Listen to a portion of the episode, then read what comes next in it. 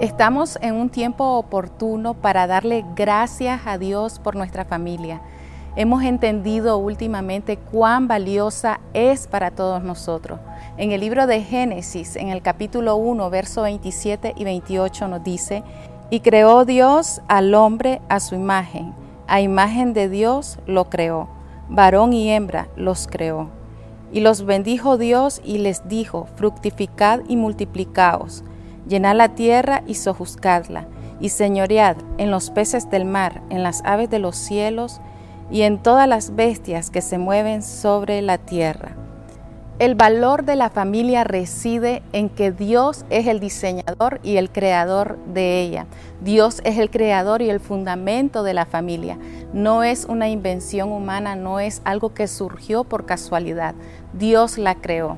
Y una vez que la creó, habló de su bien, habló bendición sobre la familia y también depositó de su buen propósito sobre ella. Lo bendijo y le dijo, fructifíquense, multiplíquense, llenen la tierra y ejerzcan gobierno. Y hasta el día de hoy su plan glorioso continúa. Aquello que inició en el Edén con una familia, establecer su reino sobre esta tierra hasta el día de hoy vemos sus planes ejecutándose.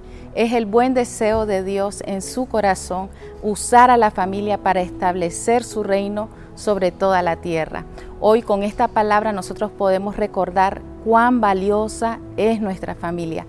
Procede de Dios, es portadora de la bendición de Dios y tiene propósito de reino.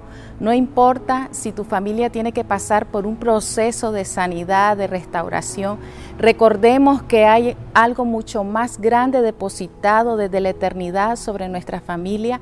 Es tiempo de creer lo que la palabra ha hablado acerca de nuestra familia, todo el bien de Dios manifestándose. Y esa es nuestra oración, que tu familia sea levantada, restaurada y encontrada nuevamente con ese propósito de reino en el Señor. Que Dios te bendiga.